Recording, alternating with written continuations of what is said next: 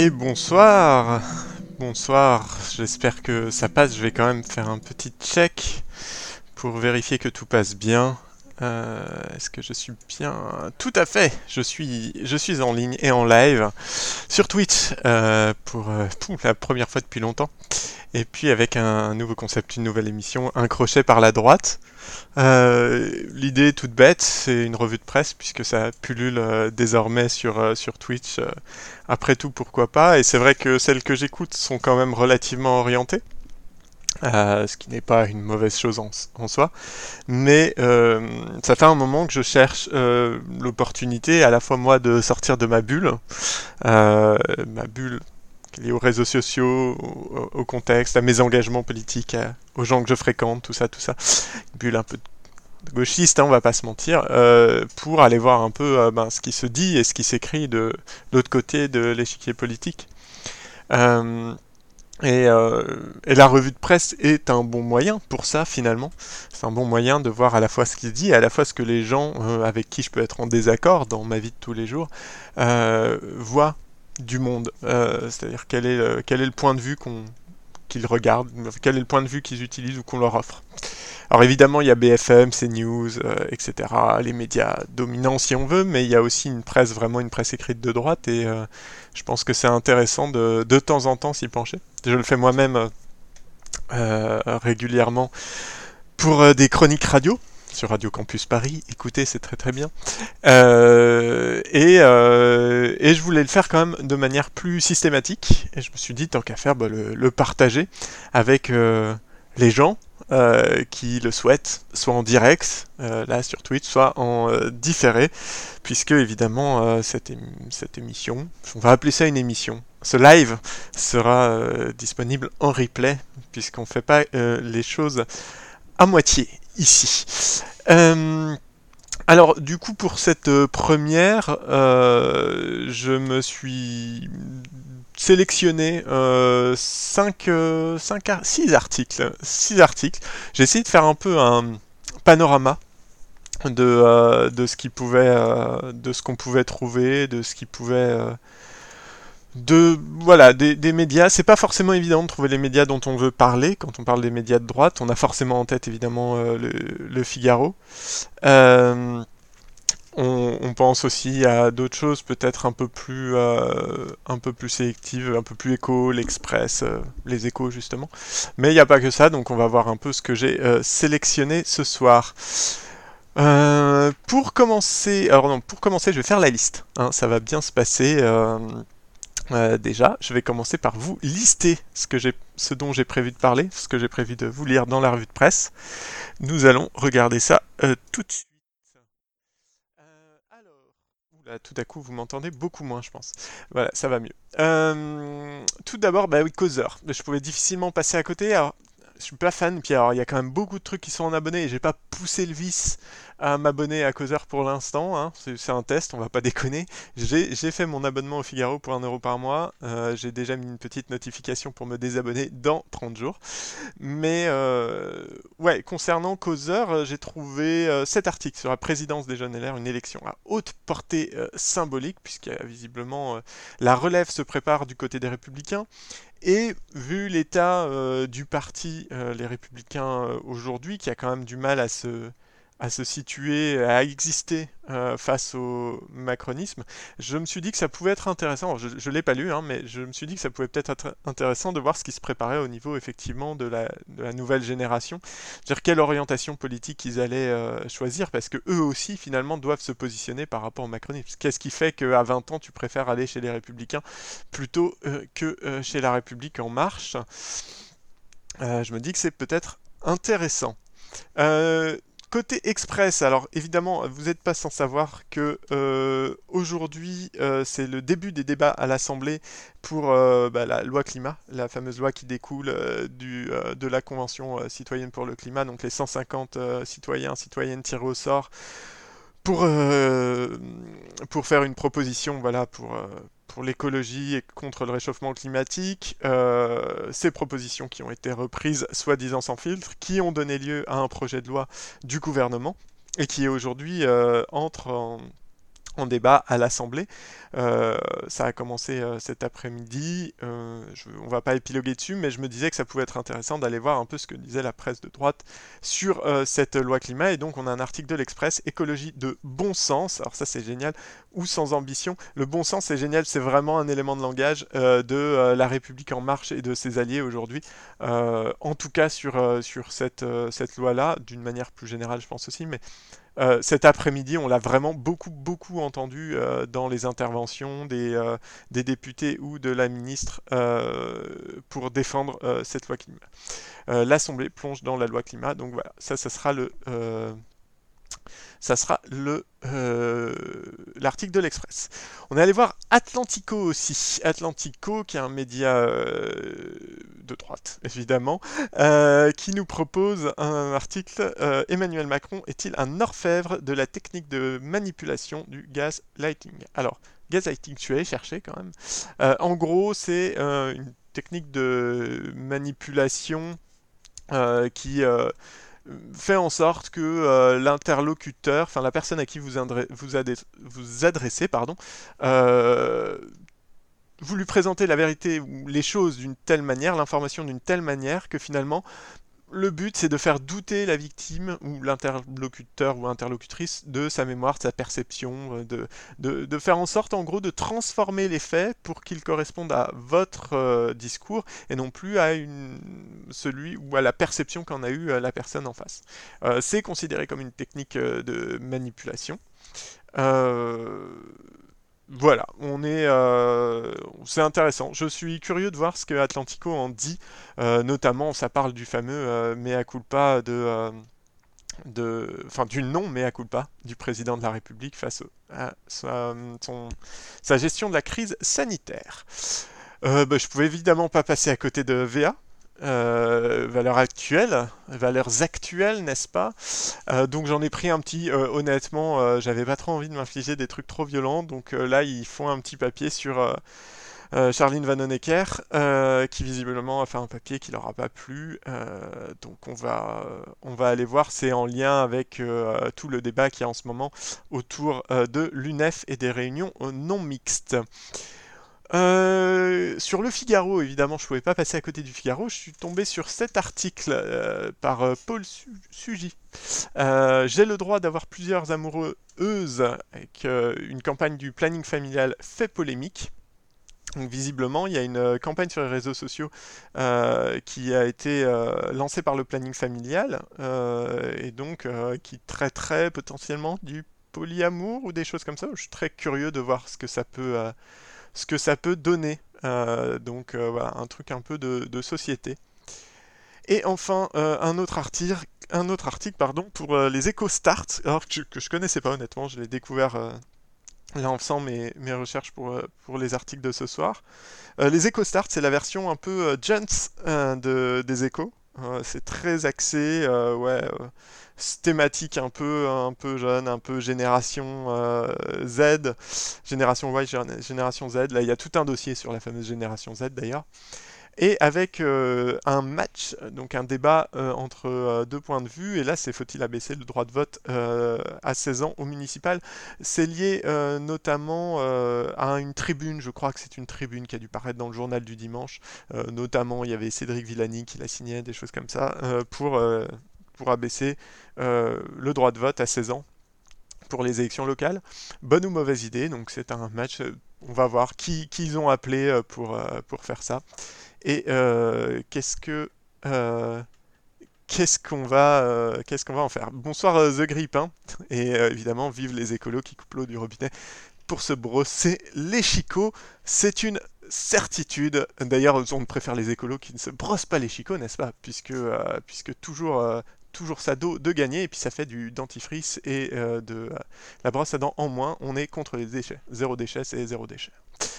Euh, voilà, alors il y a une personne qui a écrit sur le chat, donc je vais peut-être pas demander l'avis du chat tout de suite pour commencer. Donc on va commencer, je vais les faire dans l'ordre où, je les ai sélectionnés. S'il y a une préférence de l'un ou l'une d'entre vous qui écoutez et qui êtes là, n'hésitez pas, je suivrai.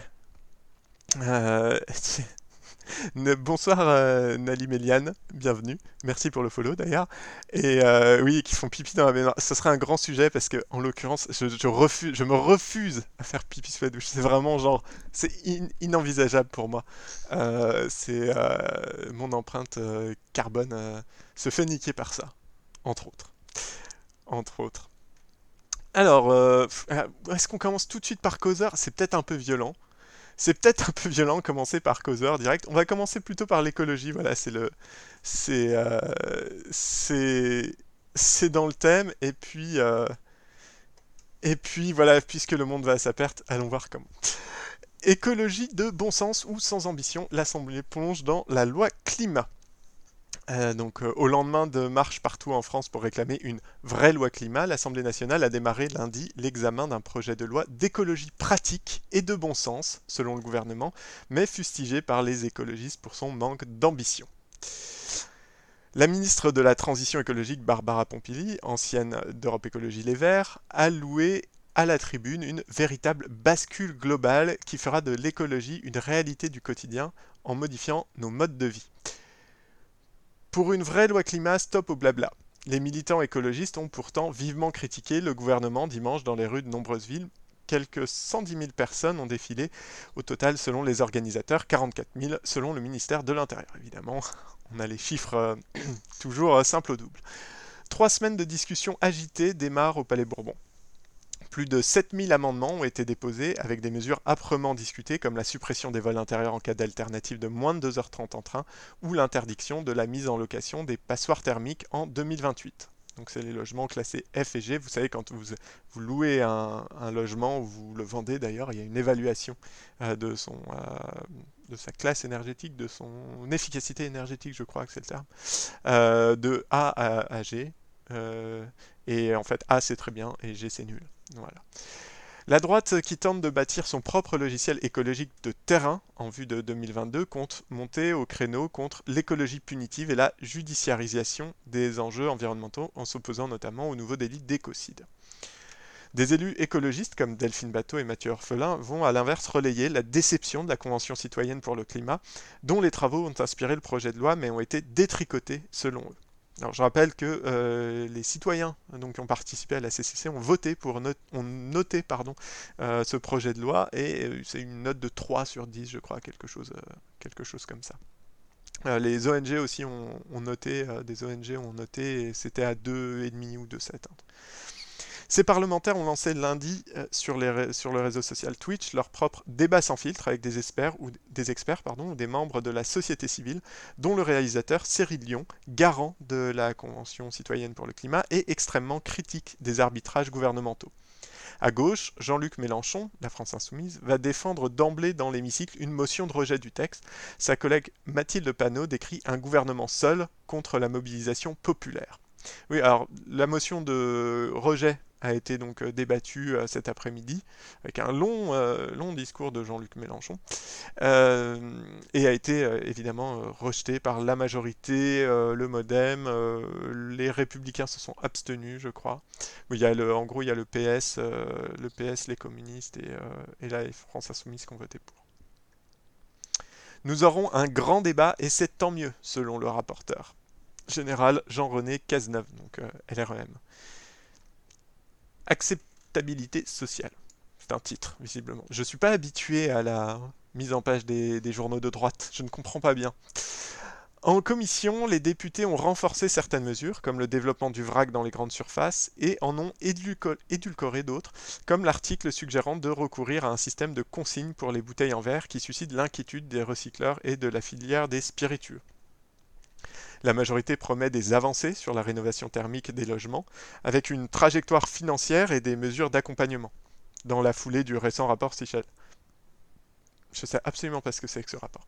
Le, rapport le rapporteur pardon, Michael Nogal a indiqué que l'interdiction de location des logements mal isolés, passoires thermiques, serait étendue à ceux classés E en 2034. Des mesures en faveur du vélo, dont l'élargissement de la prime à la conversion, sont aussi attendues. Quant au volet publicité, les députés pourraient définir plus précisément le greenwashing, verdissage donc, des entreprises afin de mieux le sanctionner. pour les menus végétariens dans les cantines, vaste sujet. On a eu des grosses grosses polémiques là-dessus.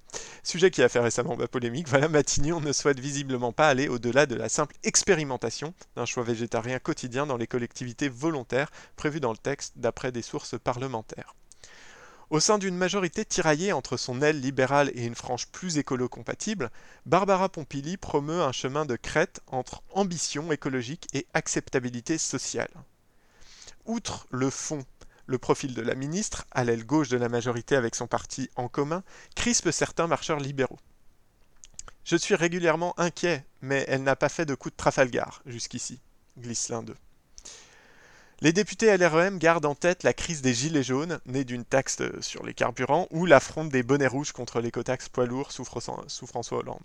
Cette prudence était visible en commission sur des mesures sensibles comme la suppression progressive de l'avantage fiscal du gasoil des transporteurs routiers ou la mise en place éventuelle d'une écotaxe régionale pour les poids lourds dans les collectivités qu'ils souhaitent.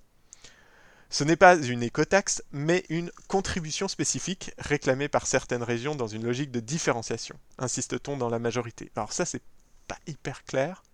On reviendra peut-être dessus.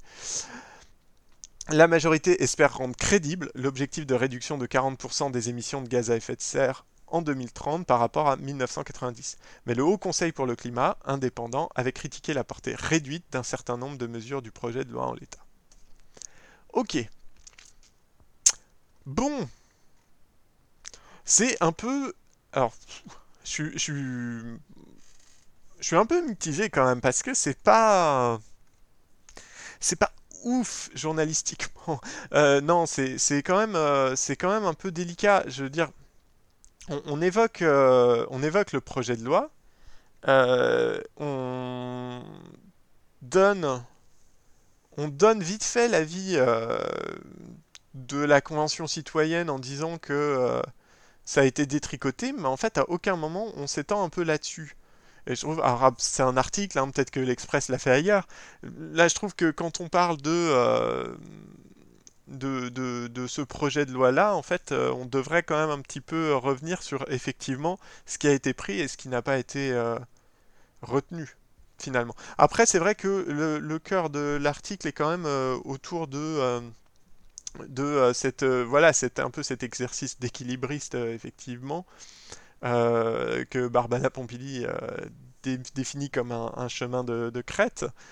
D'un côté, on a une, opposition de gauche qui dit ça va pas assez loin, et, il n'y a pas que l'opposition de gauche. Hein. Le, Haut Conseil pour le climat, si je me rappelle bien, il faudra vérifier, je crois qu'il disait clairement que leur euh, conclusion, c'était que ça ne permettrait pas l'objectif de réduction de 40%. Euh, voilà. Donc, euh, bon, à, vérifier. Mais... Et puis, puis l'aile droite, enfin, l'aile droite de, de, LREM, et puis les républicains, hein, qui eux, en fait, voilà, ne veulent pas du, ne veulent pas de punition, ne veulent pas de contrôle. bon, c'est quand même un peu, un peu délicat. Bon, après, l'article en soi est, factuel. Euh, on, fait quand même pas mal parler les, euh, les gens de, droite. Et c'est vrai que c'est intéressant de souligner qu'effectivement, euh, LREM est, quand même un peu échaudé, j'imagine, par rapport à la crise des Gilets jaunes. c'est voilà, c'est quand même partie d'une histoire du coût de l'essence. bon, après, ce dont il n'est pas question là dans l'article, c'est quand même effectivement de qui va être euh, ciblé principalement par, euh, euh, cette, cette, écologie de bon sens, qui est un élément de langage quand même assez, assez terrible, hein, le bon sens. c'est, je veux dire, il n'y a rien de pire que de dire qu'on est de se mettre du côté du bon sens. D'ailleurs, certains sociologues de gauche le, le font un peu trop à mon goût, mais euh, spécial dédicace à Geoffroy, mais euh, là voilà, l'argument principal et qui est vraiment revenu beaucoup à l'Assemblée euh, cet après-midi, c'est que en gros là tout ce qu'ils ont fait c'est le bon sens, c'est le bon sens. Alors qui est en plus, qui est en plus polysémique. Hein. C'est on a à la fois le bon sens au sens, au sens de la direction, c'est le bon sens. On va dans la bonne direction, mais on a aussi évidemment le bon sens, c'est-à-dire c'est euh, c'est la bonne chose à faire. C'est si on est censé, si on réfléchit correctement, euh, c'est ce qu'il faut faire. Voilà. Euh, bon, un peu mou. ça, se positionne à moitié. ça cite quelques, quelques, quelques exemples. Ça souligne que c'est un peu, ouais, que, en gros ça fait pas l'unanimité, mais ça on le, on le savait. Je pense pas qu'il y ait grand-chose de plus à en dire. Euh, je ne, je ne crois pas qu'il y ait, plus de choses à dire sur celui-là, donc on va le mettre de côté. Je ne doute pas que de toute façon, dans les trois prochaines semaines, il y aura, euh, il y aura d'autres articles euh, à ce sujet. Vivement qu'on arrive à VA. Eh ben écoute, tu le, tu le demandes, donc allons-y directement. Faisons un petit VA. Mais en fait, j'ai peur qu'il soit décevant, VA. J'ai peur qu'il soit décevant. Mais allons-y. Allons-y. Donc, l'heure actuelle, euh, politique, une humoriste de France Inter se moque des militants du RN qui rêvent d'aller écouter des Noirs parler de racisme et de discrimination. Ça fait un peu envie quand même. Peu envie. Charline a ir- ironisé le sort des Blancs sur le cas des réunions non mixtes de l'UNEF. Publié ce matin avec Charline Vanhoenacker, la Marianne des gauchistes de France Inter. Ils sont pas nombreux. Euh, ce lundi 29 mars, ah donc en plus c'était ce matin en fait. Euh, L'humoriste Charline Vanhoenacker présentait son billet dans la matinale de France Inter, traitant du sujet très polémique des réunions non mixtes de l'UNEF. Depuis les propos de la candidate du Parti socialiste au régional en Île-de-France, Audrey Poulevard, qui a demandé aux Blancs de se taire. Putain, déjà rien que ça. Oh l'enfer. Non mais je peux pas, peux pas continuer de lire ça. Donc alors, euh, on va quand même resituer le contexte. Audrey Poulevard, euh, Audrey en fait, elle a pas du tout demandé aux Blancs de se taire. Elle a dit que il y a des endroits et des réunions où effectivement il était peut-être préférable que les personnes euh, concernées, non concernées pardon, par les sujets dont il, dont il était question apprenaient à se taire, notamment des réunions en non-mixité euh, sur les discriminations, euh, notamment les discriminations euh, raci- racistes, raciales, qui, est, le cœur du sujet avec l'UNEF, quoi. Mais du coup, elle a jamais dit qu'il fallait que les blancs se taisent. Elle a dit que dans le cadre d'une réunion sur les discriminations raciales, les blancs pouvaient venir, mais peut-être avaient intérêt à se taire. Et elle n'a même pas dit les blancs, elle a dit les personnes qui représentent le, je crois, faut vérifier, mais les personnes qui représentent l'oppression euh, ou qui ne subissent pas les discriminations doivent se taire. Putain, rien que ça, c'est chaud. Bref. Le débat ne cesse d'enfler, bah oui tu m'étonnes, puis avec de la bonne foi en plus. L'humoriste a profité de sa prise de parole pour s'attaquer au Rassemblement national et à ses militants qui sont tellement en manque de réunions qu'ils rêvent d'aller écouter des Noirs qui parlent de racisme et de discrimination. Et critiquer la présidente du parti. S'il y a des juges d'instruction qui nous écoutent, notez bien, si vous voulez que Marine Le Pen se déplace jusqu'à votre bureau, organisez une réunion non mixte. C'est-elle moquée c'est un peu drôle. À part de Charline, c'est un peu rigolo. On rappelle que Marine Le Pen avait été euh, convoquée euh, dans le cadre de- d'enquêtes euh, sur, sur des détournements de fonds publics, je pense. Un truc, abus, je sais pas, sur le fi- financement en gros, euh, de de ces cagnottes parlementaires, not- notamment au niveau de l'Europe. Bref, elle avait refusé de se rendre chez les juges d'instruction parce que immunité parlementaire un grand moment euh, du débat du premier tour en 2017 quand Philippe Poutou lui oppose qu'il n'y a pas d'immunité ouvrière. Je divague. Les Blancs n'ont pas à se plaindre. Charline Vanhoenacker a précisé ne pas être favorable aux réunions non mixtes parce que les Blancs peuvent apporter une vraie plus-value, comme raconter leurs histoires de non-contrôle aux faciès ou de non-discrimination à l'embauche a-t-elle lancé ironiquement pour faire le parallèle entre les Blancs qui se plaignent d'être exclus de ces réunions alors que les Noirs vivent dans les discriminations quotidiennes? Poursuivant son argumentaire tranchant, l'humoriste a même été jusqu'à parler de l'époque coloniale. C'était franchement mieux avant. Pendant la colonisation, les Blancs participaient à toutes les réunions avec les Noirs et ça ne posait pas de problème. Je vous rappelle que sans les Blancs, il n'y aurait pas eu grand nombre pour signer le traité sur l'abolition de l'esclavage, a-t-elle conclu au micro de France Inter. Petite fin, voilà.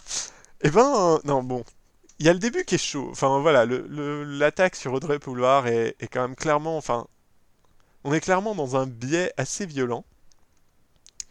Après, Bon, clairement, c'était pour faire un c'était pour faire un billet. Si t'es satisfaite, Nelly Méliane, ça me va, ça me va. Mais par contre, quand on voit après euh, les, j'imagine les commentaires qu'il doit y avoir sur Facebook euh, sur ce billet, ça doit effectivement, euh, c'est c'est un truc pour faire du buzz, quoi. Là, on est sur vraiment un billet qui est fait pour pour pour, pour, être diffusé sur les un billet, pas un billet, un article, pardon, qui est fait. voilà. Bon, c'est pour commencer tranquille avec avec valeur. Voilà, il n'y a pas grand-chose d'autre en plus, hein, c'est, il euh, des faits, c'est très, je pense que la moitié de l'article en fait c'est quand même euh, le billet de Charlene Vanhoenacker, donc euh, ce qui est quand même un peu ironique, ils analysent même pas ce qui est dit finalement, je veux dire il y a la saillie sur, sur Boulevard au début mais c'est tout. Eh bien on va continuer, on va continuer avec, avec le Figaro, ça me paraît pas mal. Figaro Société, donc j'ai le droit d'avoir plusieurs amoureux, amoureuses. Une campagne du planning familial fait polémique. Sur les réseaux sociaux, cette campagne d'éducation sexuelle à destination des jeunes et diffusée par le planning familial a suscité de vives réactions de la part des internautes. Alors moi, je suis passé complètement à côté de cette campagne. Je ne sais pas quand est-ce qu'elle a été diffusée, mais on va sûrement l'apprendre. Mais moi, j'ai vraiment euh, rien vu du tout. C'est un visuel qui a au moins eu le mérite de faire le buzz, alors que les publications du planning familial sur sa page Facebook connaissent d'habitude une audience plus limitée. Celle-ci a suscité depuis mardi dernier plus de 700 réactions et presque autant de commentaires. Savoir que j'ai le droit de jouer dans la cour de récré, c'est bien. Savoir que j'ai le droit d'avoir plusieurs amoureux, amoureuses aussi, peut-on lire sur ce visuel publié par l'association féministe. Je- ouais, Nelly effectivement. c'est- 700, c'est c'est- c'est- 700, c'est quand même euh, 300... Non, 250 fois plus euh, que ce qu'on est euh, là sur ce, sur ce stream. C'est quand même beaucoup. Je, je serais tenté de dire que peut-être il faudrait un format où je vais voir les commentaires aussi à un moment. Mais bon. Euh, avec l'image, un post précise en détail le cœur du message adressé au jeune public visé par cette campagne. En amour, il y a plein de possibilités. Qu'on soit enfant ou adulte, il est possible de changer souvent d'amoureux ou amoureuse, ou d'avoir plusieurs amoureux ou amoureuses en même temps. Être en couple, relation composée de deux personnes, est un modèle, mais pas le seul. Le planning familial explique ensuite que si le modèle polyamoureux est peu répandu, c'est qu'il n'est pas montré dans les films et les livres. Puis conclut, si toutes les personnes sont au courant et qu'elles sont d'accord, ça peut rendre tout le monde très heureux. Plus de personnes, plus d'amour, c'est aussi plus de bonheur, de câlins. L'important, c'est la communication et l'honnêteté. Avec Dieu seul le sait au milieu. C'est génial. Pardon, mais c'est génial. Génie. Génie. Pub pour la newsletter euh, du dimanche sur la religion. Cette publication s'inscrit dans une campagne d'éducation sexuelle lancée le 1er septembre dernier. Tout au long de l'année, le planning familial relaie sur ses réseaux sociaux des visuels édités par un groupe jeune avec l'aval du Bureau national de l'organisation. Ces images et ces slogans ont donc été conçus par des jeunes et pour des jeunes et visent à compenser, d'après l'association, le manque de temps accordé par l'éducation nation- nationale à ces questions.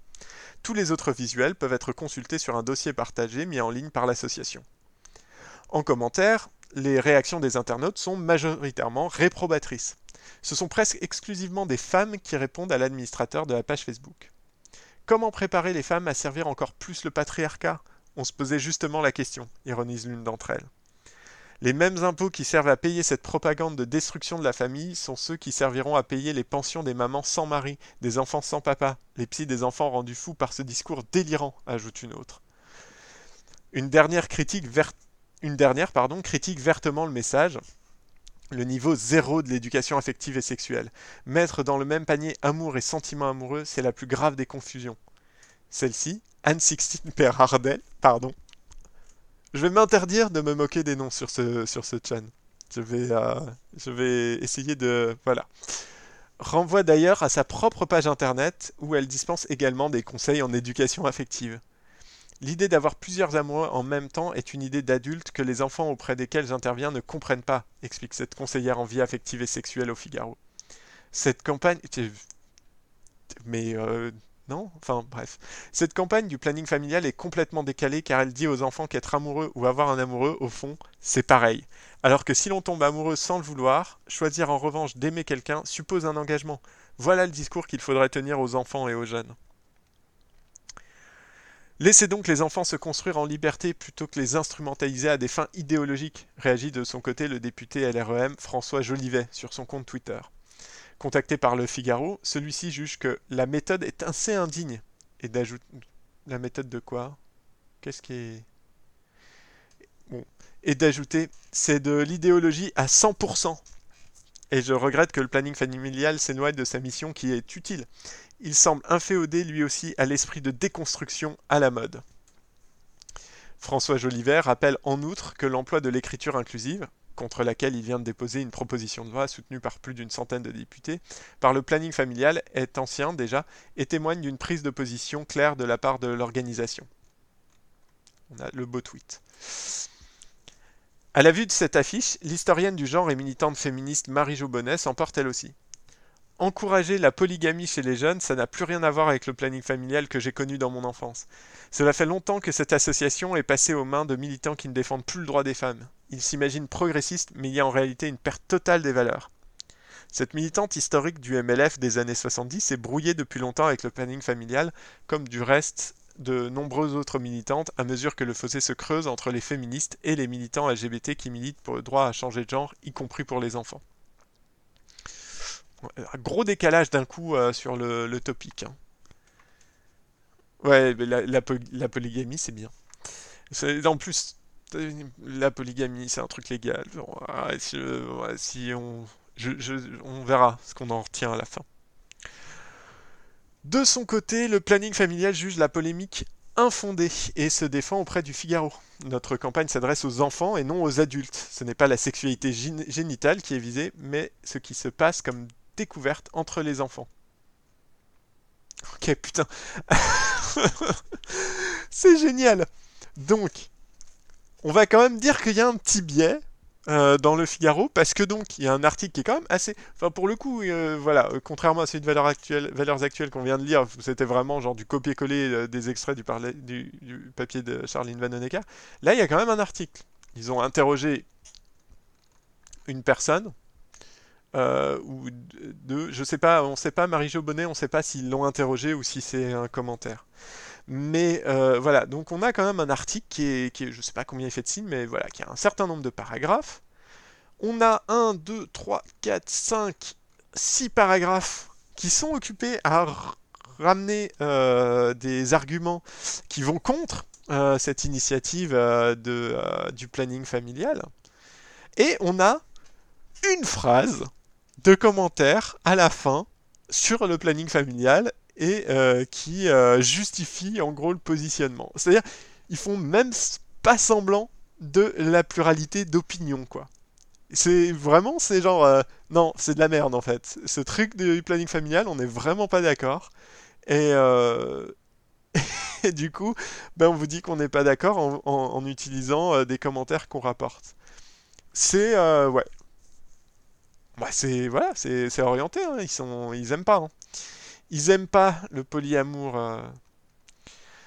C'est euh, alors c'est un peu euh, c'est assez intéressant parce qu'ils vont quand même chercher juste ils vont chercher une meuf qui est une ancienne du du MLF. Alors Marie-Jo son nom me dit quelque chose, mais en vrai, je saurais pas la recaser, donc je vais pas pouvoir en dire un peu plus sur elle. Si on fait une petite recherche euh, Wikipédia rapidement, qu'est-ce que ça nous dit sur Marie-Jo Bonnet? Bon, visiblement, elle est en bisbille quand même avec, euh, tout le mec à Wikipédia en anglais tout de suite sur sa page. Mais quel trou du cul, je vous jure. Euh, Marie-Jo Bonnet, c'est donc une spécialiste de l'histoire des femmes. comment elle se place? Euh, elle est opposée à la PMA médicalisée. Euh, elle est... Qu'est-ce qu'on a? Euh, Bon. Présidente et fondatrice de l'association Souffle d'elle. les premiers cafés des femmes. Bon, je, je la connais pas. Je la connais pas spécialement. Ils ont l'air de dire qu'en fait, en tout cas, elle est vraiment pas d'accord avec les, les, mouvements féministes un peu plus contemporains. Faudrait voir ce qu'elle dit un peu. Elle faudrait aller chercher un peu quel est son positionnement sur, les mouvements féministes contemporains récents. Hein. Je, parle vraiment de ce qu'on voit depuis MeToo. bon, voilà, ça on a profité pour tacler l'écriture pardon inclusive. Hein.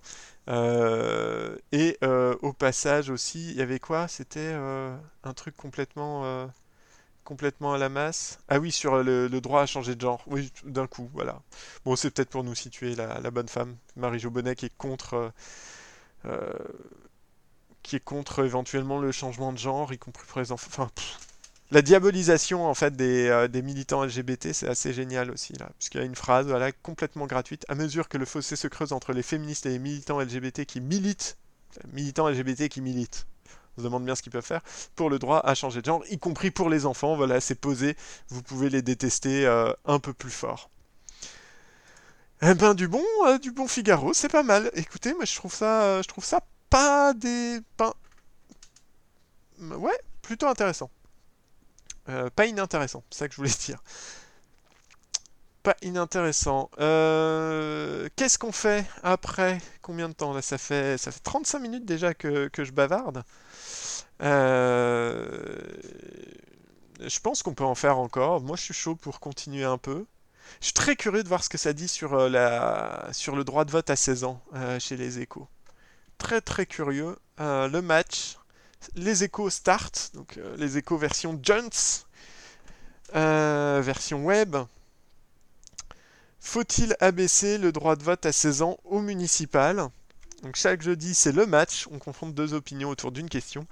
Et à vous de vous forger votre propre point de vue. Donc c'est nickel. Moi je dis c'est parfait. On est là pour, euh, pour s'ouvrir l'esprit, on va voir ce qu'il nous propose. Aujourd'hui, le débat porte sur le droit de vote. Sans élus ont euh, appelé à l'abaisser à 16 ans pour les élections municipales. Bonne ou mauvaise idée? Par Chloé Mario. C'est vrai, j'ai pas dit les auteurs-autrices euh, sur les autres. Je crois qu'il y en a, c'était des rédactions à chaque fois. bon, tant pis, les prochaines fois j'y penserai. Ouvrir le vote à 16 ans aux élections municipales sous la forme d'une pré-majorité, ce serait le premier moyen de faire évoluer nos villes et surtout d'affirmer à cette jeunesse que nous avons confiance en elle, assurent les signataires d'une tribune publiée le 20 mars dans le journal du dimanche, initiée par le député modem du Val d'Oise David Corsero, Corcero, je ne sais pas comment ça se prononce. Le texte est signé par 102 jeunes issus de la société civile et 99 autres élus. Parmi eux, le chef de file des députés Modem, Patrick Mignola, l'ex-député LREM Cédric Villani ou encore Juliette Méadel, l'ancienne secrétaire d'État PS à l'aide aux victimes. Voilà, on essaye de faire un petit melting pot dans les trois noms qu'on choisit. Euh, il y a un peu de modem, un peu LREM, enfin pas vraiment LREM, mais un petit peu quand même, et du PS. Interrogée sur Sud Radio lundi 21 mars, Sarah El Haïry, secrétaire, d'État chargée de la jeunesse et de l'engagement, a indiqué que cette idée méritait d'être creusée. Elle ne dit pas avoir d'avis tranché sur le sujet, mais a fait part de son envie d'entendre les jeunes pour savoir si cette proposition les intéressait. D'après elle, ça vaut le coup d'ouvrir ce débat. Alors, ça fait un peu rire de Sarah El Haïry, je crois que c'était elle qui s'était fait complètement tracher. Euh, sur, euh, sur l'histoire de, justement quand elle est allée parler aux jeunes. Je vais juste vérifier. Euh, ouais, c'était elle euh, qui s'était fait tracher pour la Marseillaise. Ouais, à Poitiers. c'était une donc la secrétaire d'État était allée à Poitiers pour rencontrer les jeunes, puis en fait tout le monde avait râlé en mode ils nous écoutent pas, et elle avait voulu faire une Marseillaise qui avait été reprise par personne, enfin ça a été un gros bide, donc c'est assez marrant de l'entendre vouloir dire qu'elle qu'elle aimerait entendre l'avis des jeunes. La question revient régulièrement sur la scène politique, pourquoi uniquement les municipales? Le droit de vote à 16 ans pour toutes les élections est dans le programme de Jean-Luc Mélenchon, c'était déjà le cas en 2017, a réagi sur Twitter Adrien Quatennens, député de la France, député, député de la France Insoumise du Nord. En septembre dernier, c'est le groupe Écologie, Démocratie, Solidarité qui plaidait pour l'abaissement de l'âge de la majorité électorale, et ce, quel que soit le scrutin. Le groupe réclamait un débat sur le sujet au Parlement avant de se raviser. Interrogé en octobre à l'Assemblée nationale par, le député EDS, euh, e donc euh, euh, écologie, écologie, pardon, démocratie, solidarité, Mathieu Orphelin, c'est un transfuge de, c'est des transfuges de LREM Écologie, démocratie, solidarité, si je dis pas de bêtises. Le Premier ministre Jean Castex avait répondu que le gouvernement ne pensait pas, à ce stade, que l'abaissement à 16 ans de la majorité électorale était la réponse la plus adaptée. Et d'ajouter Les jeunes ayant 18 ans révolus n'utilisent pas suffisamment leur droit de vote, et c'est à la question de l'engagement politique que nous devons ensemble nous attaquer. Est-ce que je peux réagir deux secondes à ça? C'est complètement. Le mec, on lui dit jaune, il dit oui, mais vert, quoi. Les jeunes ayant 18 ans révolus n'utilisent pas suffisamment leur droit de vote, donc on va pas le donner à des gens plus jeunes. C'est complètement. Enfin, ce n'est pas la question. Bien sûr qu'il faut potentiellement. si, si, on pense que le droit de vote est, essentiel pour la démocratie, voilà, bien sûr qu'il faut euh, essayer de remobiliser les jeunes. C'est pas ceux de moins de 18 ans qui votent pas, hein, c'est de 18 à 35 ans. Euh, du coup, on va pas ouvrir plus Enfin, c'est deux problèmes différents. C'est à partir de quand on estime qu'on a le droit de voter en tant que citoyen ou citoyenne, et euh, quand on a le droit de voter, ben, qu'est-ce qui fait qu'on ne vote pas? Enfin, c'est vraiment deux problèmes différents. Bref. Quels sont aujourd'hui les arguments des partisans et des détracteurs de l'ouverture du droit de vote à 16 ans au municipal? Réponse avec le député modem David Cortiero, donc qui est à l'origine de la tribune publiée dans le JDT, et Pierre-Henri Dumont, député LR du Pas-de-Calais, qui est opposé. Ah, donc on a un euh, débat entre la droite et euh, le... Je vais être gentil, je vais dire le centre droit. Non, on est content. Mais après tout, pourquoi pas C'est une mesure, euh, c'est une mesure qui, pour le coup, a probablement des justifications un peu, un peu idéologiques, partisanes, si on va chercher, mais finalement, et qui est assez, je veux dire pragmatique, j'aime pas ce mot, mais qui est assez concrète, quoi. Est-ce qu'on permet aux plus jeunes de voter ou pas? Donc on va faire, on va commencer par le pour de David Cortiero. C'est dommage, je ne sache pas comment ça se prononce son nom. Le député modem du Val d'Oise. Certains jeunes sont nés et ont passé toute leur vie dans la même commune. Ils utilisent ces installations sportives, ces espaces culturels et ces transports depuis toujours. Ils connaissent parfaitement leur commune, parfois mieux que les candidats au municipal. Et malgré cela, ils n'ont pas le droit de se prononcer sur la politique de leur ville. Résultat, comme ils ne peuvent pas voter, aucun candidat ne s'adresse à eux. Il n'y a quasiment jamais d'activité prévue dans les programmes électoraux municipaux pour les plus de 16 ans. Leur accorder le droit de vote, c'est les replacer au cœur des villes. Les jeunes sont engagés et ont des revendications. On le voit avec le mouvement de grève pour le climat, où ils descendent dans la rue le vendredi. On le voit également avec cette crise sanitaire, où ils apportent volontiers leur soutien aux associations, mais aussi sur les réseaux sociaux, avec, par exemple, leur engagement contre les discriminations. 16 ans est un âge important en termes de droits. C'est le moment à partir duquel on peut conduire, accompagner, s'émanciper du foyer familial, créer une association, payer des impôts, travailler. Les jeunes apprentis partagent leur vie entre l'école et l'entreprise. Ils ont une vie active mais n'ont pourtant pas de droits civiques. En 1974, Valéry Giscard d'Estaing a écouté une jeunesse qui souhaitait avoir plus de liberté et de responsabilité et a, pour ce faire, abaissé la majorité de, la majorité de 21 à 18 ans. Nous sommes dans la même configuration. Il faut leur laisser la possibilité de faire entendre leur voix pour préparer l'avenir. Ce droit de vote devrait être accompagné de cours d'éducation civique obligatoires tout au long de la scolarité, pour mieux comprendre la démocratie et les institutions. Pourquoi abaisser le droit de vote à 16 ans au municipal et non pas à toutes les élections? Lors d'élections départementales, par exemple, les électeurs doivent se prononcer au niveau cantonal, sur des cantons qui peuvent rassembler des villes très différentes. C'est une réalité plus complexe. Ouvrir le droit de vote à 16 ans au municipal obligerait les villes à revoir leur politique. Et quand on sait que les projets municipaux sont subventionnés en partie par des aides du département ou de la région, cela ferait ricochet. On se souvient toujours de la première fois où l'on est allé voter. On euh, je suis pas sûr. Je me souviens pas. Je pense que c'était des municipales d'ailleurs. On s'y rend avec des amis, son copain ou sa copine, sa famille. C'est une expérience collective. En leur permettant de s'engager tôt sur des sujets qu'ils connaissent, nous pensons que les jeunes continueront par la suite à voter. L'objectif, leur affirmer qu'on leur fait confiance, qu'on leur donne des responsabilités locales. À eux de les saisir. Bon. Un pour euh, plutôt, euh, plutôt bien construit, un peu, euh, lyrique. voilà, bon, ça me...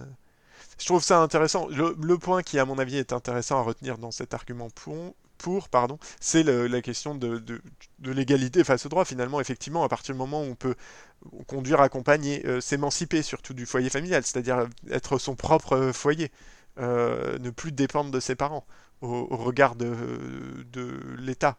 Euh, qu'on peut créer une association, qu'on peut payer des impôts effectivement, qu'on peut travailler, etc on pourrait mettre d'ailleurs la majorité, l'histoire de la majorité sexuelle, même s'il y a des, questions en ce moment là-dessus. ouais, le droit de vote paraît pas complètement déplacé en fait, je crois. En tout cas, c'est ce que je retiens de son argumentaire. Le reste, la justification de pourquoi que les municipales, c'est un peu bon, un peu flagada, je dirais. C'est mon mot du jour. Contre Pierre-Henri Dumont, député LR du Pas-de-Calais. C'est une fausse bonne idée, une proposition démagogique. Ça c'est fait. Je, je ne crois absolument pas que cette mesure permettra de lutter contre l'absentéisme sur le long terme. Seulement 28% des 18-34 ans sont allés voter au second tour des municipales en 2020, contre 41% pour l'ensemble de la population. Ce sont les plus nombreux à ne pas s'être déplacés. Et ce, alors même que cette élection est la plus proche des intérêts des gens. Et ce n'est pas parce qu'on a le droit de, ce n'est pas parce qu'on a le droit de vote qu'on l'utilise. En réalité, cette mesure permettrait simplement d'intéresser des jeunes qui sont déjà sensibles à la chose publique, les mêmes que vous retrouverez dans l'isoloir à 18 ans. Aussi, pourquoi proposer. En fait, ça me pose problème son argument, on reviendra après. Aussi, pourquoi proposer d'abaisser le droit de vote à 16 ans pour cette élection et pas les autres? Si on multiplie les différents âges de vote, on dilue le message. Et surtout, l'âge de 18 ans est sacré. Euh, là, c'est la droite, ça. C'est sacré. On ne touche pas. C'est le symbole. C'est. Euh, il marque véritablement le passage à la vie adulte. C'est une pierre angulaire de l'entrée dans la citoyenneté. Aujourd'hui, la grande majorité des démarches et changements importants se font à 18 ans. Le passage du bac et du permis de conduire, l'entrée dans les études supérieures. C'est également à cet âge que l'on devient éligible, que l'on peut se représenter, que, l'on peut se présenter pour devenir maire, député ou même président de la République. Euh, je crois qu'il dit une connerie, on vérifiera. Je pense que ce qui manque aujourd'hui aux jeunes pour aller voter, c'est le sentiment d'appartenance à la nation France. Être citoyen est devenu abstrait. Il faudrait retrouver le sens du collectif. J'ai été maire de Marc, Pas-de-Calais, de 2014 à 2017. Lors de ce mandat, j'ai remarqué que les jeunes qui avaient fait partie du conseil municipal des jeunes allaient tous voter ensuite. Mais que... Euh, mais que... Pardon. Euh, oui, il dit une connerie. Euh, merci Méliane. Je voilà. si vous ne faites qu'écouter et que vous ne regardez pas le chat, c'est compliqué, mais euh, Nani Méliane réagit au fait que, que oui, on est président de la République, je crois que c'est une, 30, une trentaine d'années. Ah non? Ah merde. On a du, de la correction en direct. Putain, c'est génial. Il y a de l'interaction. Je suis fan. Je suis fan. Bon, alors, on va... on revient après là-dessus. Ah, c'était 23. Alors c'est sénateur peut-être à 35. Il y, a, une élection où c'est 35, je crois. Donc on, en était au sens du collectif. Lors de ce mandat, j'ai remarqué que les jeunes qui avaient fait partie du conseil municipal des jeunes allaient tous voter ensuite, mais que ceux qui n'avaient pas été embarqués dans un projet collectif d'aide à la commune, par exemple, étaient moins enclins à voter. Pour que les jeunes se sentent réellement citoyens, il faudrait par exemple renforcer le service national universel, ah le SNU, et le rendre obligatoire du collège au bac. Cela permettrait d'apprendre des valeurs, de faire des stages dans des collectivités, d'accompagner des forces de police ou pompiers. C'est ainsi que les jeunes se sentiront pleinement citoyens, et c'est in fine cela qui déclenchera le vote. Ok, eh ben... Alors ils ont pris un avis de droite qui est très très très bien de droite. Euh, c'est alors ouais quand même j'aimerais qu'on revienne sur plusieurs choses. Euh, déjà l'axe l'axe du contre c'est quand même vraiment fou parce que c'est un, un axe c'est pas genre à 16 ans vous n'êtes pas capable de voter en fait. À aucun moment quelqu'un ici dit qu'on n'est pas capable de voter à 16 ans. Et enfin Pierre-Henri Dumont pardon parce que quelqu'un il a il a quand même un nom. Euh, et, c'est fou quand même que la seule opposition qu'on trouve au, fait d'autoriser ou pas le vote à 16 ans, c'est de dire non mais euh, euh, c'est pas ça qui va faire euh, ramener les gens vers les, isoloirs.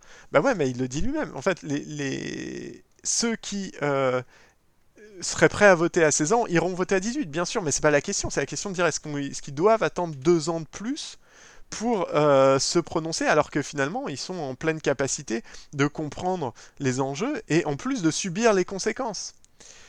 Donc, euh, donc voilà, mais bon, c'est intéressant dans le discours, hein. je veux dire, euh, on a vraiment un truc de la droite avec des symboles, voilà, 18 ans c'est un symbole, faut, faut ramener les gens à la citoyenneté, et là ce retour du SNU que j'ai pas vu arriver à la fin, le service national universel, le truc où on va faire le guignol pendant une semaine chez, chez les flics. Bon, ouais, j'ai du mal à voir en quoi aller, aller saluer le drapeau cinq fois dans la semaine et porter un t-shirt qui est le même que tout le monde me fera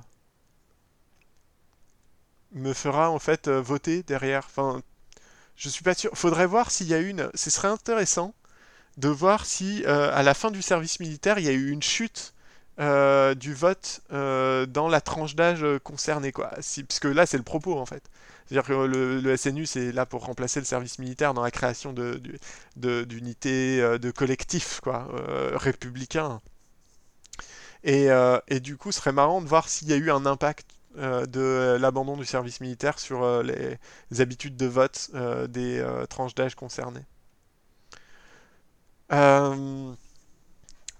Voilà, bon, évidemment, pas d'avis de gauchiste, hein, puisqu'on est sur un média de Les Échos Start, qui est un, média plutôt de droite, du coup.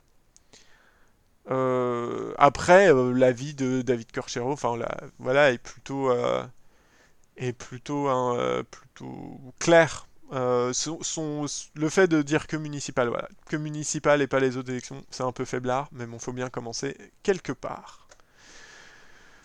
Ouf, et eh ben, alors, ça se discute. Tu qu'est-ce que tu dis? Peut-être que ça n'a un... Oui, complètement. C'est, euh, je suis assez d'accord sur le on, va, on s'en fout de Marie-Jo. Euh, je suis assez d'accord, euh, Melian, euh, qui, Nani donc, qui dit que peut-être ça n'a aucun impact sur le vote, mais c'était un lieu de mixité forcée qui poussait à rencontrer des gens de milieux et d'opinions différentes. Je suis assez d'accord avec quand même. Alors, il y a quelques réserves là-dessus. D'une part, c'est des opinions différentes, oui et non, parce qu'en fait, certains milieux sociaux se retrouvaient quand même plus facilement dans des. dans des comment on dit, des grades. Enfin voilà, en gros, euh, tu vois, vous pouvez être sous off, euh, off, etc. Enfin, tu avais quand même la possibilité de t'extraire euh, de, du troufion de base. Il y avait quand même aussi des, des passes droits. Mais effectivement, il y avait un brassage.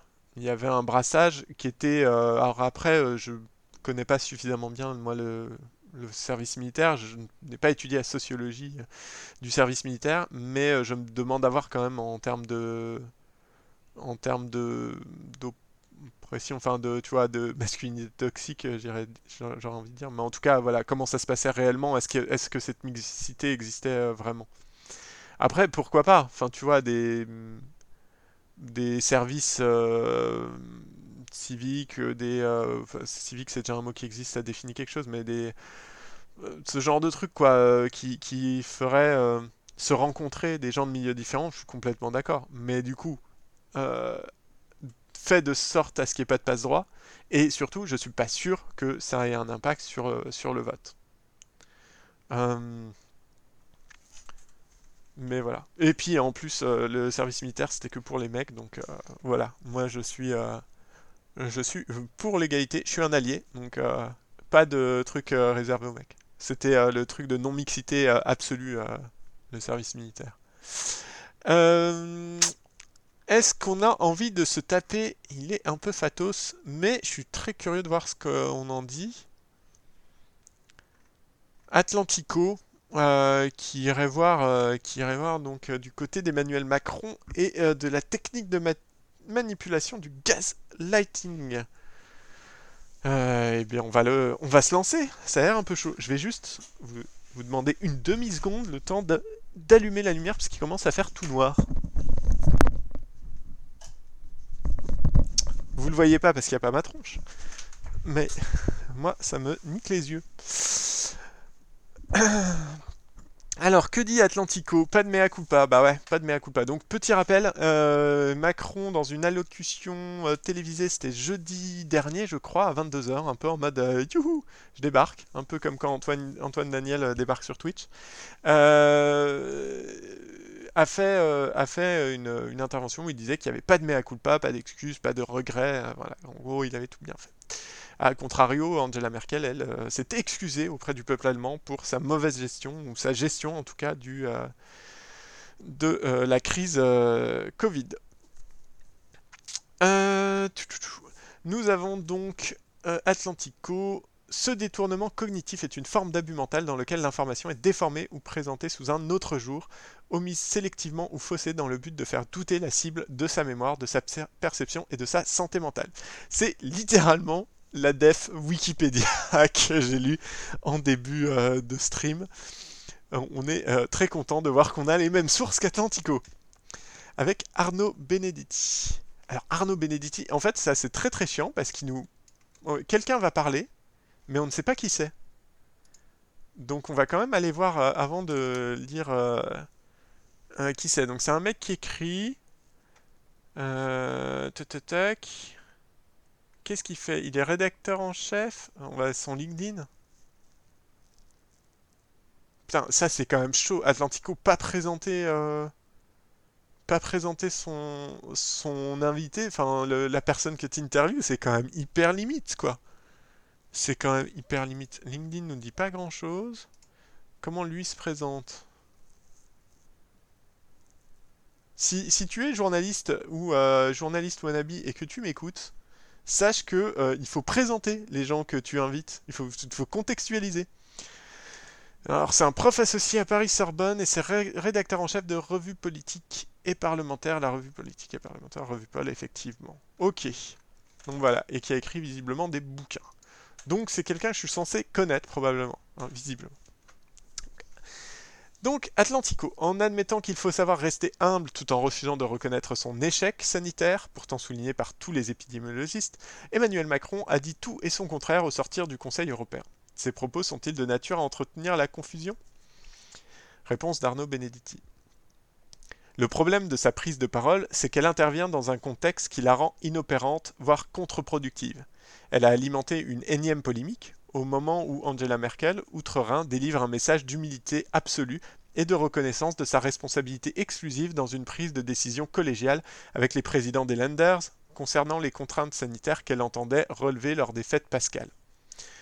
L'autre paramètre de contexte n'est autre autre en France que l'accélération de la pression épidémique qui entretient un doute sur les choix de l'exécutif. Le président s'installe dans une posture d'infaillibilité qui nourrit ce sentiment de forfanterie, c'est génial, de forfanterie permanente dont il ne parvient pas à se départir, et cette disposition à exercer un pouvoir personnel qui clive sa relation à une opinion inquiète et dubitative. Beaucoup de dysfonctionnements ont marqué jusqu'à maintenant la gestion de cette crise, et ils ont sédimenté une perception négative de cette gestion. Aller à l'encontre de cette pente de l'opinion, plutôt qu'admettre sincèrement les erreurs passées, ce qu'une majorité de Français est apte à entendre compte tenu du caractère inédit de ce que nous devons affronter, hypertrophie l'image d'un président enfermé dans ses certitudes et son ego. En matière de psychologie collective, on rajoute la maladresse à la lassitude de la société. Je suis pas sûr de ce que j'ai lu là. En matière de psychologie collective, on rajoute la, la maladresse à la lassitude de la société. ok. Je suis pas sûr de ce qu'il veut dire. Tout se passe comme s'il fallait plutôt sauver la face présidentielle et l'opportunité de sa politique sanitaire que d'accepter la critique et parfois de l'intégrer dans le logiciel de l'action. Ainsi, l'opposition du ministre de la Santé à l'initiative vaccinale du maire de Cannes renforce cette impression d'un exécutif fermé à toutes les formes d'écoute et crispé sur sa ligne d'avoir raison contre tout le monde. Or, les résultats ne sont pas au rendez-vous. Le pouvoir pratique un resserrement des contraintes sans le dire vraiment, ou en le disant avec un tel niveau de complexité dans les modalités d'application, que tout ceci est difficilement audible. Ce n'est pas contre l'opinion dominante qu'il convient de se battre, c'est-à-dire privilégier une communication de tension, mais contre le virus, même si on ne peut pas nier qu'il s'agisse de l'objectif du gouvernement et sa volonté. Mais en érigeant l'auto-justification comme la matière première de son expression communicante, l'exécutif suscite l'impression que sa priorité est d'abord politique avant d'être sanitaire. Il crée de manière constante les conditions de la polémique au lieu de le déminer. Au lieu de déminer. C'est assez. Enfin, c'est pas il, utilise des grands mots là, mais c'est euh, assez enfin, c'est vrai. En tout cas, c'est la perception que si j'en ai. Euh, Emmanuel Macron est-il un expert du gaslighting, ce détournement cognitif dans lequel l'information est déformée ou présentée sous un autre jour, omis sélectivement pour favoriser l'abuseur ou faussé dans le but de faire douter la victime de sa mémoire ou de sa perception des événements? Alors là, je me permets quand même un truc, c'est que en quoi euh, Arnaud euh, Benedetti est-il pertinent pour parler de ça en fait? C'est quand même un peu genre.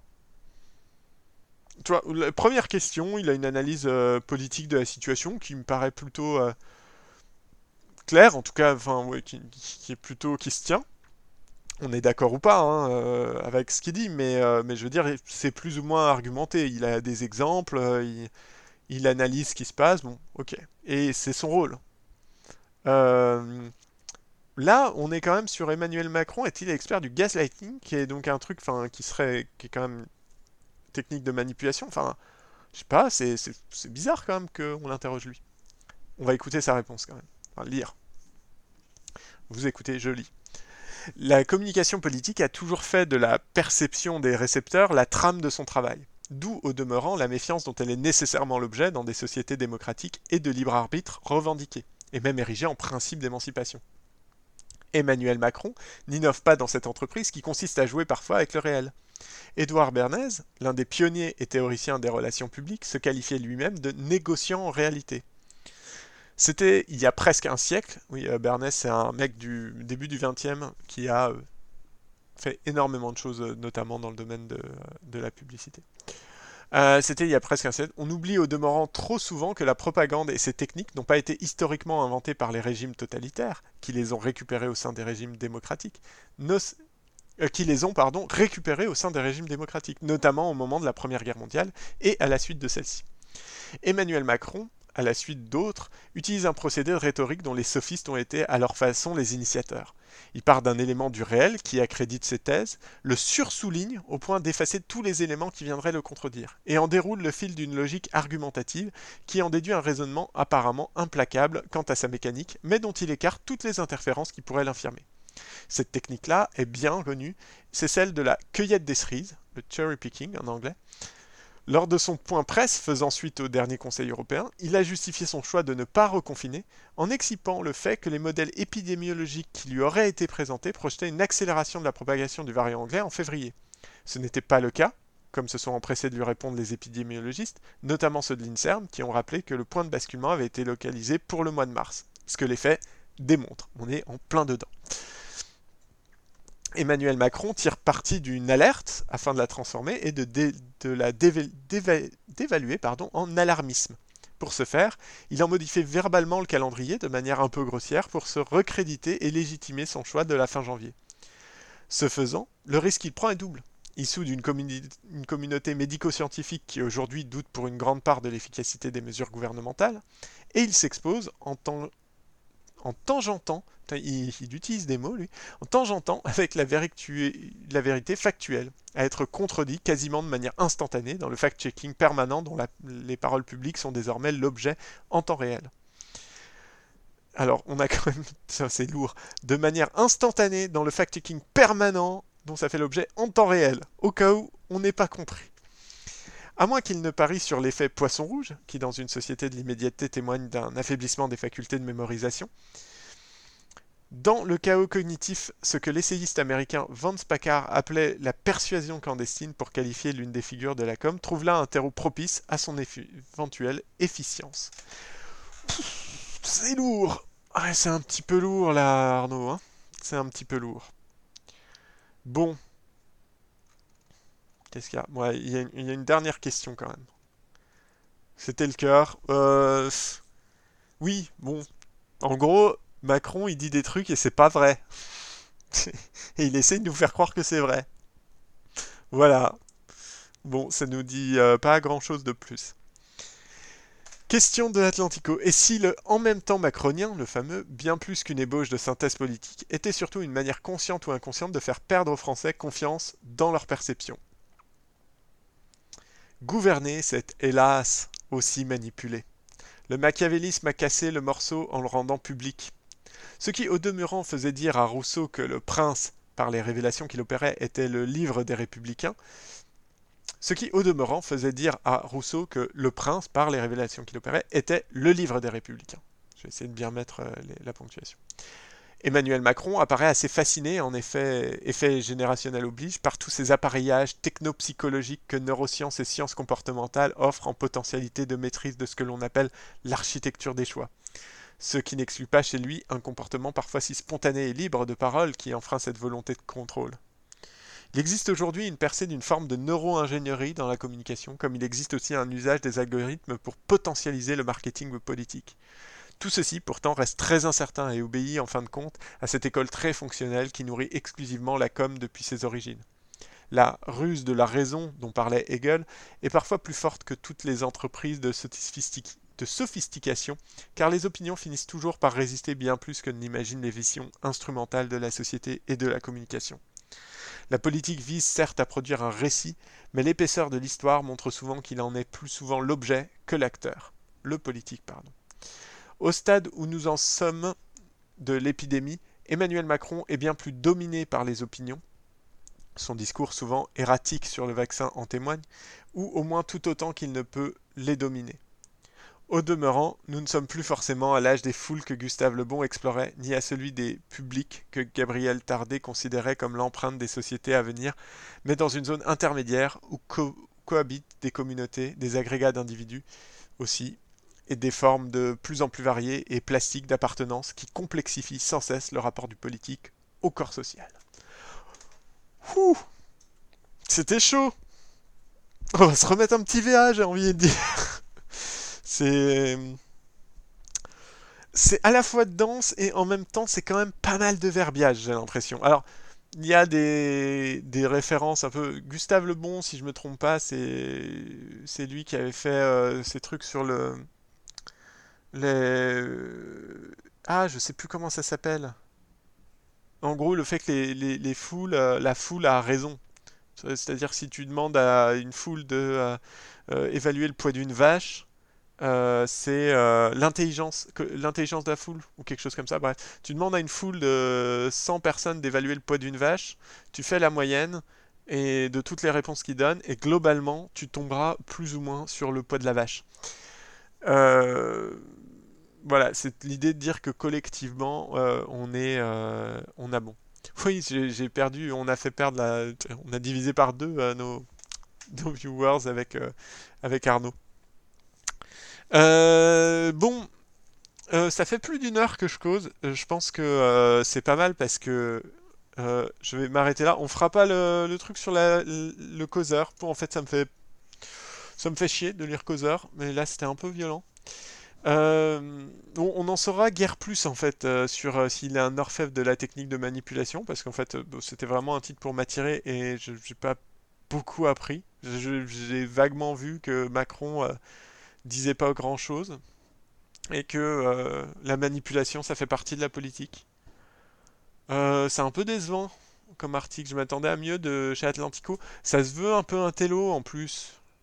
C'est marrant parce que quand j'ai euh, quand j'ai cherché un peu là, des, journaux ou des choses comme ça où, je pouvais euh, choper des articles, mon truc c'était de me dire attends, euh, c'est quoi le monde diplo de droite, tu vois? J'aurais aimé avoir au milieu de, du Figaro, de, de Causeur, de machin, de valeurs actuelles. J'aurais aimé avoir un truc un peu solide que j'ai pas vraiment eu que j'ai pas vraiment eu.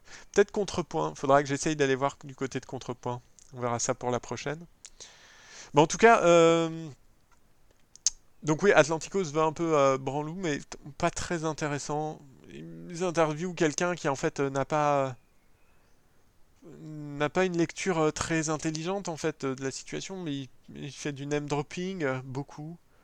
Euh, il n'a pas une analyse très pertinente, je trouve. En tout cas, je trouve pas son analyse euh, que son analyse mérite autant de, mots. J'aime pas trop dire ça, mais il y a un peu trop de mots quoi pour ce qu'il dit. Euh, il fait le malin quoi. Il vend sa soupe. Bref, et ben, et ben voilà, voilà, voilà ce qui, ce qu'il en est de cette première revue de presse, de cette première revue de presse de droite. Hein, qui est euh, qui est euh, qui, qui était euh, bah, qui vous, a plu j'espère qui vous a intéressé en tout cas qui vous a apporté quelque chose c'est un essai hein, je, je, me lance je sais pas trop ce que je vais en faire je pense que je vais recommencer par contre moi ça m'a ça m'a plu Je sais pas s'il y a des articles qui ont retenu plus vos attentions ou pas. clairement, moi j'aime beaucoup celui sur du Figaro, parce que j'étais passé à côté de cette initiative du planning familial. Et, et du coup, euh, je suis assez content euh, de, euh, de, savoir qu'elle existe et je vais aller voir de ce passe qu'en disent les gens, les 700 commentaires. bah, N'hésitez pas, si, si, ça vous a plu, à vous abonner à la chaîne. Je vais faire un peu l'instant promo. Vous pouvez vous abonner à la chaîne, vous inscrire sur Switch, n'hésitez pas à la partager, etc. Elle sera dispo en replay. Et puis, bah, quant à moi, si vous avez des bons sites de droite, euh, là, j'ai fait mainstream un peu quand même. Euh, je sais pas si j'irais sur des trucs un peu plus euh, genre Riposte Lake, Français de souche, trucs comme ça. Je sais pas si j'ai vraiment envie de lire des machins comme ça. en même temps, parfois, il peut y avoir des choses qui sont curieuses, à défaut d'être intéressantes, mais qui en tout cas nous permettent de nous donner un cadre de pensée autre. Et, et, et, parfois, ça peut être intéressant. On verra. sur ce, je vais me taire. Euh, il m'apparaît. Euh, ah, merci. Euh, merci, Nani Méliane. Ça me fait très plaisir. C'est très dur de t'appeler Nani Méliane. Mais j'y arrive, tu vois. merci beaucoup. Il y en aura d'autres. Je sais pas à quel rythme ça va faire. Au moins une fois par semaine. Peut-être un peu plus. Parce que j'aime bien qu'on va être reconfiné mercredi et que donc. et, que, et que moi, potentiellement, j'ai le Covid. Donc ça se trouve, je suis coincé chez moi aussi. En tout cas, euh, merci d'avoir été là, merci d'avoir suivi. Et puis, ben, je, vous dis, euh, je vous dis à très bientôt. Passez une euh, très bonne soirée.